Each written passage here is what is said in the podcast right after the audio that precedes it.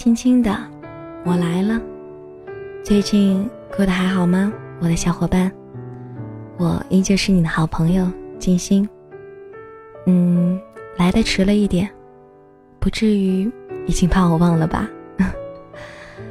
那么今天静心要开启咱们的心灵旅程，前往咱们的第二十三站啦，名字叫做前男友交给我的二十一件事。和以前的很多站都一样，咱们今天的这一站同样是要分享一篇文章，而咱们的这个站名就是这样一篇文章的标题。二十一件事，嗯，听上去就感觉好多，哦，不知道你有没有耐心听我把这样长的一篇文章跟你们分享完呢？其实刚开始看的时候啊，我就觉得。也就是一篇比较平淡无奇的文章啦，很多人就是很多有过这样的感情经历的人，也都会写这样的文章嘛。哎，但是看着看着，看到后来，我就被深深的吸引住了。真的，有的东西啊，就需要你去耐着性子把它看完，把它听完，把它做完，然后你才会发现，特别的。耐人寻味。好的，那么接下来呢，就跟大家来分享这一篇文章：前男友教给我的二十一件事情。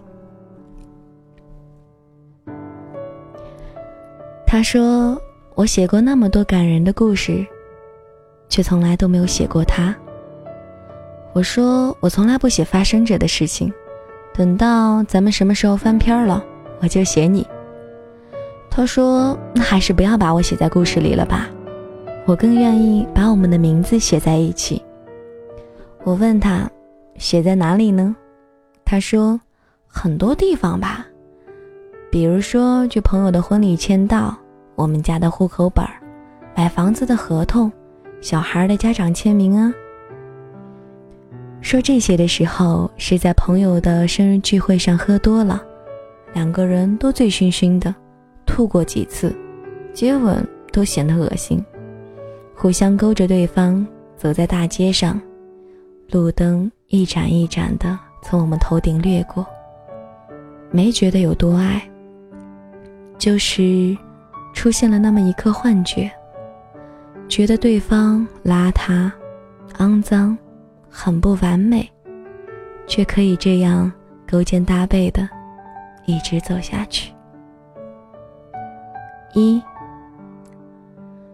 不想细数他是我的第几个男朋友，只记得遇到他的时候呢，我正好是分手低潮期，工作也不顺心，新来的主管把大家搞得焦头烂额的，吵了几句就直接辞职了。No money, no honey，对都市人来说正常不过，也不知道有几个姑娘。会懦弱的如我一般，坐在咖啡厅的沙发上大哭。那段时间，他的境遇也不好，去哪儿都叼着一根烟，说话含糊不清的。他和他的朋友走进来，看我咬着吸管，哭得直抽抽的，很自然的把吸管从我的嘴里扯出来，说出了跟我讲的第一个道理：哭的时候就别喝东西啦。容易呛死。我觉得他挺无聊的，没想过会爱他一阵子。我哭着回击他，说话的时候就别叼着烟了。你说什么，别人听不清。之后又把吸管塞进了嘴里。以前没有交过穷酸成这样的男朋友，也没潦倒成这样过。这是二。我们两个拿着三张卡，把里面的零头刷光，买了两瓶啤酒，几根碎碎冰，跟喝白酒似的，小口的嘬着喝，好一晚上，坐在露台上抬头看星星，被蚊子咬了一身包，还觉得挺高中生，挺浪漫的。他向着天上胡乱一指，说：“那是北斗七星。”我很震惊，不知道上海原来还能看到北斗七星。我问：“勺子把指着的真的是北边吗？”他煞有介事的上北下南左西右东一番，说是。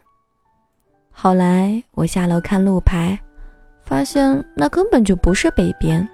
再质问他，他傻笑着挠着头，说：“那就是勺子口指着的方向是北边。”到现在，我也没有弄明白北斗七星的原理，只是明白了，他是一个路痴。他的路痴症状已经发展到令人发指的地步。有一次，我们过一个好长的马路，有两个红绿灯的那种吧。我们过了一个红绿灯，在安全岛等第二个红灯，聊了两句天，转了个身。他一抬头，义无反顾的就朝着来时的路走回去了。本来我也是一个路痴，但是认识了他之后，激发出了无限的潜能，现在变成了一个人肉 GPS，指导朋友认路都能够明确到，都能够明确到，路口向左走，第五棵大树向右转，就能够找到那个大长面的店了，这种程度。三。后来发现他不仅仅是路痴，而且居然比我更找不到东西。以前我一天的主要内容就是找东西，和他生活在一起多了一项内容，帮他找东西。啊，我多希望他每只左脚的袜子能够配一部手手机，右脚的呢配一部护脊。我常常为此苦恼，觉得自己跟了一个傻叉。不过他也会记得一些事情啦，比如记得给阳台上的小植物浇水，每次自己吃到什么好吃的，也都会记得买一份带回来给我。记得在我哭的时候，千万别说什么励志的话，只要不分原则、不分立场的骂我正在骂的东西就可以了。有一次，他站在桌边，动之以情、晓之以理的和碰我的桌角交涉了半个小时。我蹲在地上揉着乌青，想到，这样也挺好的。我的男朋友是个大笨蛋，除了爱我，什么都不会。四，和他在一起。我才知道，没钱应该怎么泡妞。他带我去公园划船，在水果摊上买一个柚子，让老板切好，带到船上，把船划到湖中央，一边吃着柚子，一边看岸上的人，猜测他们的故事。他很能讲故事的，一讲就能讲上一整天。总能够让一张船票发挥最大的价值。坐到夕阳西下，看到有老爷爷老奶奶从岸边走过，根本就没有像故事里那样手牵手爱得感人肺腑，反而是吵吵闹闹的，用上海话埋怨着对方只顾看股票，没有早一点动身去超市抢到廉价的鸡蛋。之后。他们发现我们在看着，突然有些不好意思，压低了声音。他跟我说：“别看啦，人家很尴尬的。”我回头看他，他说：“我们做一点更尴尬的事情吧。”然后，他就吻了我。第一次接吻，是柚子味的，导致了这一段恋爱平淡。清新，像是夏天的某一种水果，但是摆在那里，也注定过期。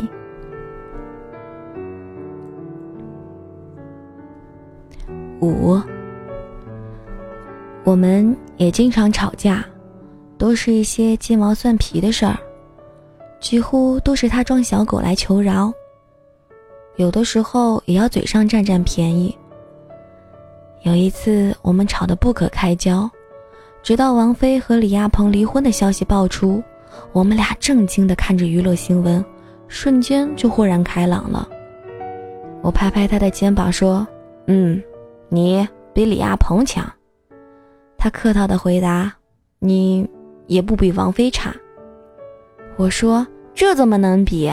人家是天后。”他冷笑一声说：“你是后天。”六，我们最大的共同语言是电影。我从九岁起就梦想着拍电影，而他呢，是个郁郁不得志的小导演，拍了一堆不入流的广告和 MV，还要小心翼翼地隐藏着自己色盲的事实。他拍的某一条广告被安排在电影开始前播，我们也煞有介事的买票去欣赏他那条一闪而过的广告，激动的。好像自己的作品上了院线一样。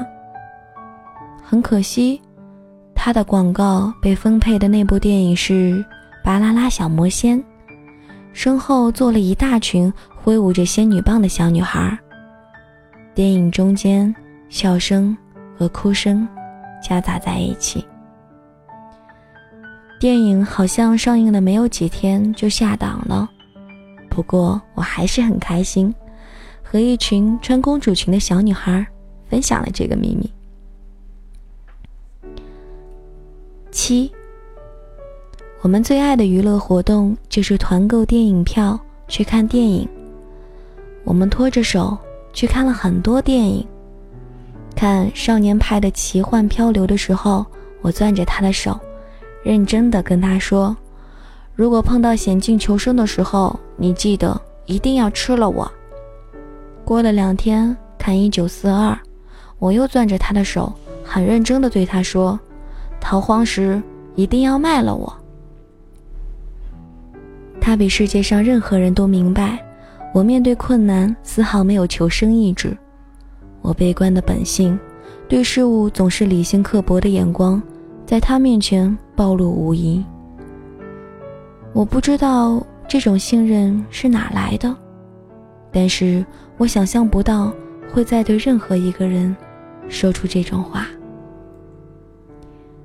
我们习惯在恋爱中把自己伪装得很漂亮，但是我喜欢在他面前放屁。他却是完全不一样的人，对未来有幻想，对理想有坚持，对生活很乐观。我有的时候就在想自己。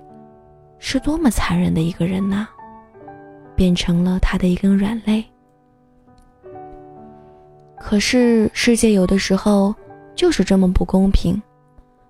得志的总是我这样的小贱人，而他混到最后，运气、才华欠些火候，也没有人在乎他是否足够努力这件事情。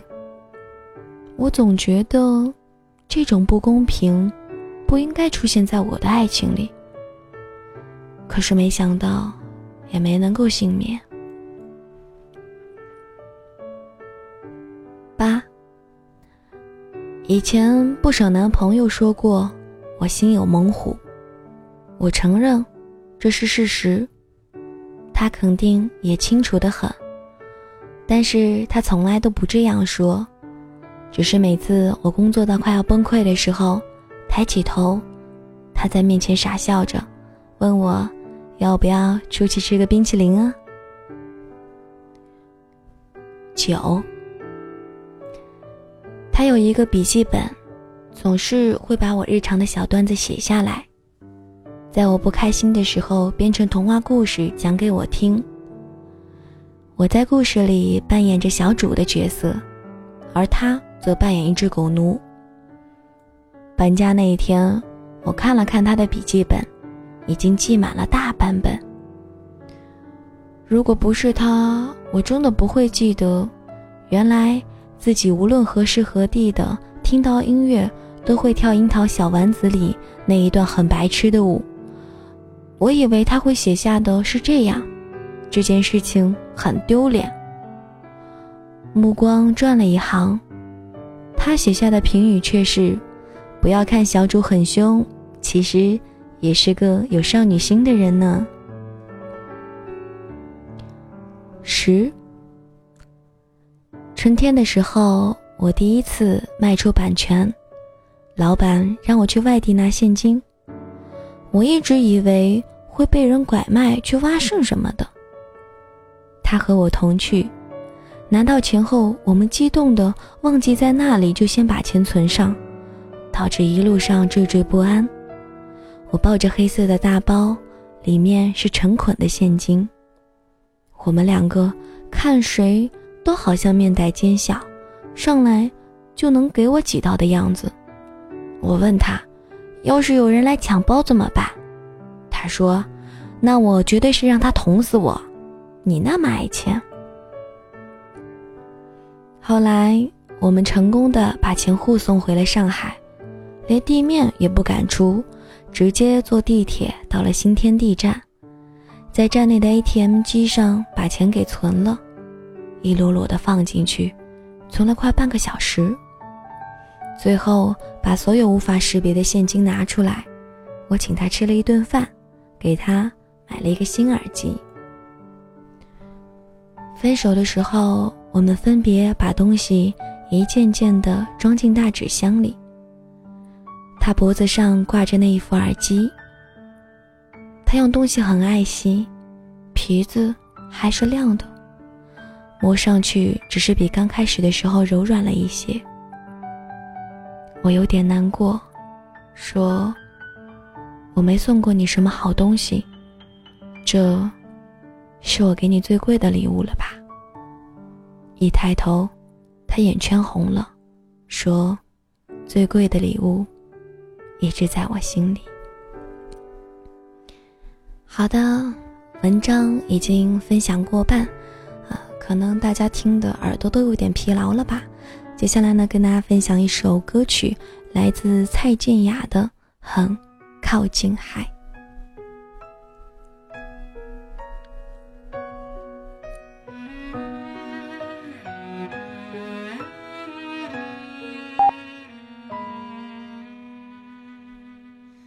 听见天晴，听见黑暗，听见人潮中。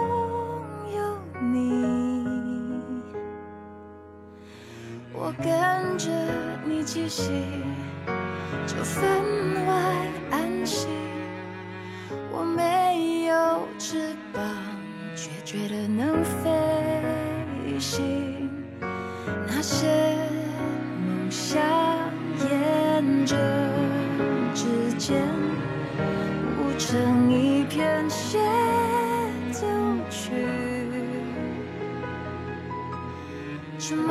默契像似奇迹，若有谁在牵引，我逆光前进，却再不可。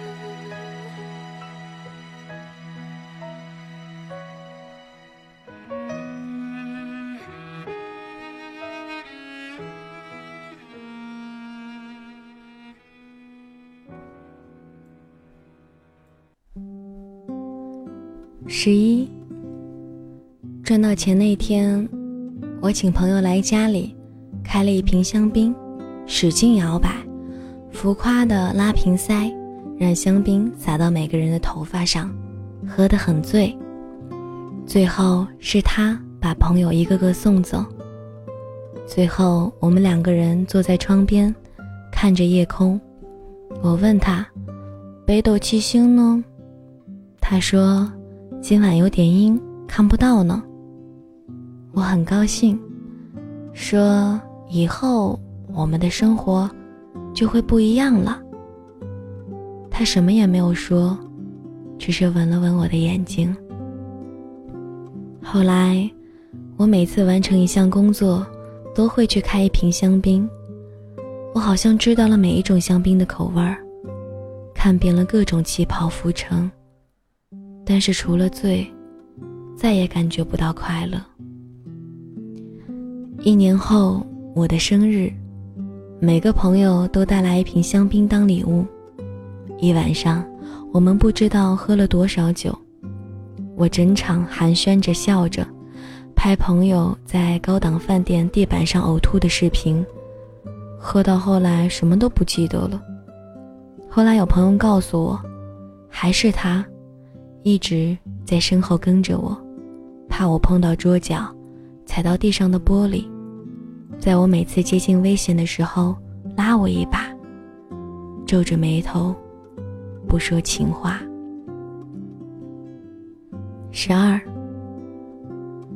果然，从那以后，我的生活越来越好，好的都有点不真实了，事件。世界又变得太快，和我六岁的时候第一次鼓起勇气走出大院儿，站在门口看到的不太一样。我本来以为未来的生活就是去面对一马路响着铃声的自行车。等到接受这个现实的时候，大街上已经全是按着喇叭的轿车了。我的工作越来越忙。我和所有人说，这是我的事业旗舰年，我不能够错失任何一个机会。事实证明，我的确是那个心怀猛虎的人。我们吵架越来越频繁，反而是比较拮据的时候，吵得更频繁。他还是老样子，拍着没人看的东西。借着零散的工作，每个月交完房租就捉襟见肘。我忍不住对他冷嘲热讽，在朋友面前，有的时候也不留情面。记得我说过最伤人的一句话，是在一群朋友面前和他吵架。他说了半天，我抬头冷冷地看了他一眼，说：“整个房间里所有的东西，我生气想砸了。”都能赔得起，你能吗？说完这句话，朋友们都愣了很久。我自己也有些震惊，我怎么会变成这样的人？搬走的时候，收起柜子里的一只只小碗，印着小兔子的杯子，墙上他收藏的电影海报，粘着一块油渍的环保袋。还有椅子上的毛绒靠垫。还是朋友搬家去北京的时候，我去他家拿的，抱着他们走了两站地。那个时候，觉得自己终于要有一个家了，心里满满的都是幸福。原来每一样东西，我都是用心添置来的。可是不知道为什么，时间滚滚。让我忘记了这一些。我抚摸着桌角，感觉他都不再认识我了。十三，我们两个混得最差劲的时候，在 ATM 机里试图把所有卡里的钱转到一张卡上，凑出整数可以提出现金来。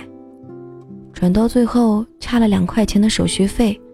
我终于崩溃，大哭起来。我一句话也不说，走在凛冽的寒风中，他很无奈，跟在我身后走了很远的路。不知道走了多远，好像走到整个城市都睡了。他喊了一声：“我爱你。”我默默回头，泪眼汪汪的对着他说了一句：“我爱钱呐。”他一直都记得这一句话。后来接了一个活儿，赚了几千块钱，他把所有的钱取出来。用我扎头发的橡皮筋捆成了一捆，放在了我的枕头下面，故意让我在睡前发现，营造出梦想实现的感觉。十四，没有一个人能像他一样，看到我最糟糕的一面。很奇怪的是，他竟然没有原则的配合我这种坏，陪我一起堕落。十五，我妈不喜欢他，觉得他浪荡、漂泊、没出息。第一次把他偷偷带回家，大半夜的，以为爸妈都睡着了，没想到我妈突然出来接水，一开灯，我愣住，吓了一跳，刚想回头找他，发现他弓着腰躲在鞋柜后面。最重要的是。鞋柜根本遮不住他，于是我和我妈就这么僵持着，看着鞋柜后面藏得好认真的他。所以之后每一次去我家，他都小心翼翼的。越是小心翼翼吧，我妈越是觉得他浪荡漂泊，没出息。后来为了去我家。他把自己精心留起来的头发给剪了，耳钉藏好，默默地在厨房洗着盘子。我妈还是叹气，感慨着他浪荡漂泊，没出息。我走到他身边，摸了摸他的胳膊，他看出我的为难，挤了一点洗洁精，吹了一个泡泡，送给我。十六。我们渐渐疏远，再也不一起看电影、聊天、吃饭。我频繁的出差，后来索性回到父母家住。我们很久没有和朋友开酒打牌，已经彻底忘了那些为了出签准备的暗号。我们以前喜欢在每次牌局散场之后讨论一些奇怪的暗号，准备下次时使用。可是每次到了下次，我们都不记得。散场后数数输掉的钱，又开始懊恼，准备新的暗号。我们不再为小事雀跃。我拼命地向前跑着，回头看看他，还站在原地。我既感到安全，又感到难过。十七。出去旅行时，我骑车出过一次事故，当场就摔成了脑震荡，整个世界天旋地转，有几分钟完全失忆。等缓过来，发现是他骑着车带着我从山上往医院里冲，他不停地和我说话，说到最后口不择言，自己也哭了起来。风呼啸而过。我什么也听不清，想开口说话，却大哭起来。我从未料到，人生中会有诸多狼狈，也从未料到，是他目睹了我的诸多狼狈。我说着“你滚”，却狠狠地抱住他。那么一瞬间，我以为他是到死。都会在我身边的人。十八，他也有很迷人的时候。我五音不全，他唱歌很好听。他在朋友的店里站在台上唱歌，下面的姑娘都眼巴巴地看着他，但是他却从来都没有忘记过，哪怕是在 KTV，他都要以我们的主题曲结尾，之后对我不好意思地笑一笑。我们把家里零散的东西都整理好，窗台上还放着几只枯萎掉的小花，黄色的乒乓球菊，插在酒瓶里。有点可怜。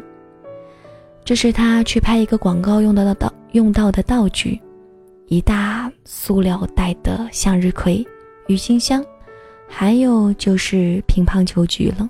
他全拎回家了，扔在地上，挺高兴的，让我数数看，看看有没有九十九朵。当时我哭笑不得，说哪有人送菊花的？虽然这么说，我还是找瓶子把它们都插了起来。我们静静地坐着，看着对方，说不出话来。天气开始热了，整个房间变得和我们欢天喜地搬进来时一样，崭新、空荡。之后的住客再也不会知道之前。在房子中发生的令人心碎的故事，可能这些故事只有桌子会记得。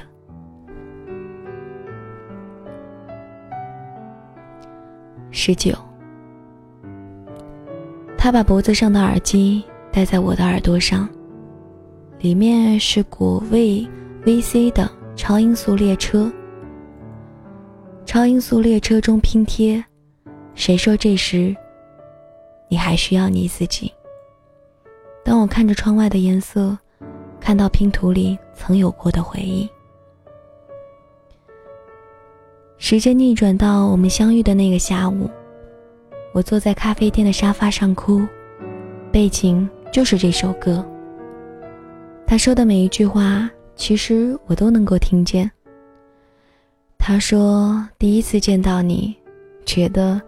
这个姑娘像是一个被世界遗弃的小可怜，可是我也没什么能够给你的，就坐在旁边陪陪你吧，至少陪你走过这一段最艰难的时光吧。我觉得这一段感情走到最终，我们都释然。没想过自己还是和之前的任何一次失去一样。一时间无所适从，而这一次，我不是被全世界抛弃，而是抛弃了全世界，包括曾经的自己。其实，我们从来不是在一个空间里不断向前，每一次成长，都要从一个空间跨向另一个空间。我很想说出。你这么好，为什么不能一起去呢？可是始终没能把这句话说出口。二十，他喜欢拍很多我丑的照片，我看到只有生气，问他为什么不能够把我拍美呢？他说，化好妆，穿漂亮的衣服。摆出完美假笑的，那个不是属于我的你呀。你就是那个，在我面前肆无忌惮的放屁，叼着牙刷说话，喜欢翻白眼，对这个世界很不满意的少女。最后，他送了一卷胶片给我，他说，里面都是你美的样子。以前只有吵架的时候。他会把 P 好的照片发到网上，艾特我。他知道我生气的时候不接电话，但是会一直刷新微博。我当场就把那一卷胶片拉出来，曝光了。我说我不需要了，就留那个真实、丑陋的我给你吧。二十一。以前小说里写过，到底谈过多少恋爱，我们才能够爱的轻松自如？始终没有答案。可是每一段恋爱都能够让我们学到一点什么。初恋带我入行，学会如何和另外一个人相处。在第二个男朋友面前知道了伪装。到了第三个男朋友，我在男女关系中已经驾轻就熟，甚至学会了如何和别人暧昧。可是到了他，这些技巧我一个也没有用上，反而退化到最初。我剪了短发，再也涂不好指甲油，穿着运动裤上街，在最破的大排档喝扎啤。我以前甚至从来都没有这么了解过真实的自己。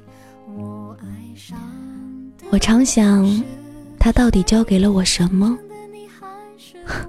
写到第二十一条，也没有能够想到。他是我最笨的男朋友，除了爱我，一件事儿都没做好。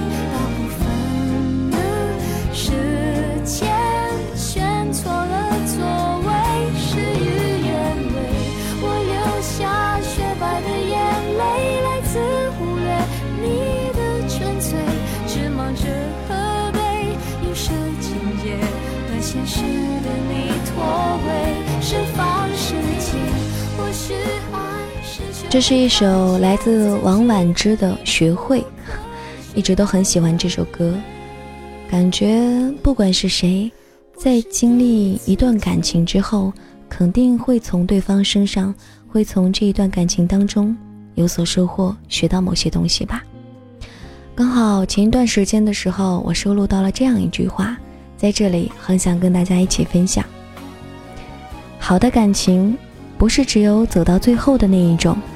只要回忆起来，没有觉得自己当初瞎了眼，也没有老死不相往来的愤怒、憎恨，哪怕没有感激，但无怨无悔，就都值得。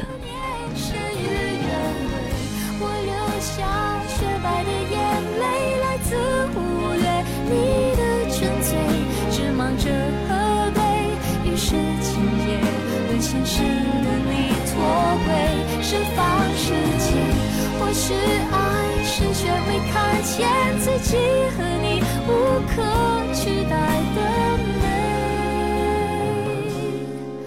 不给自己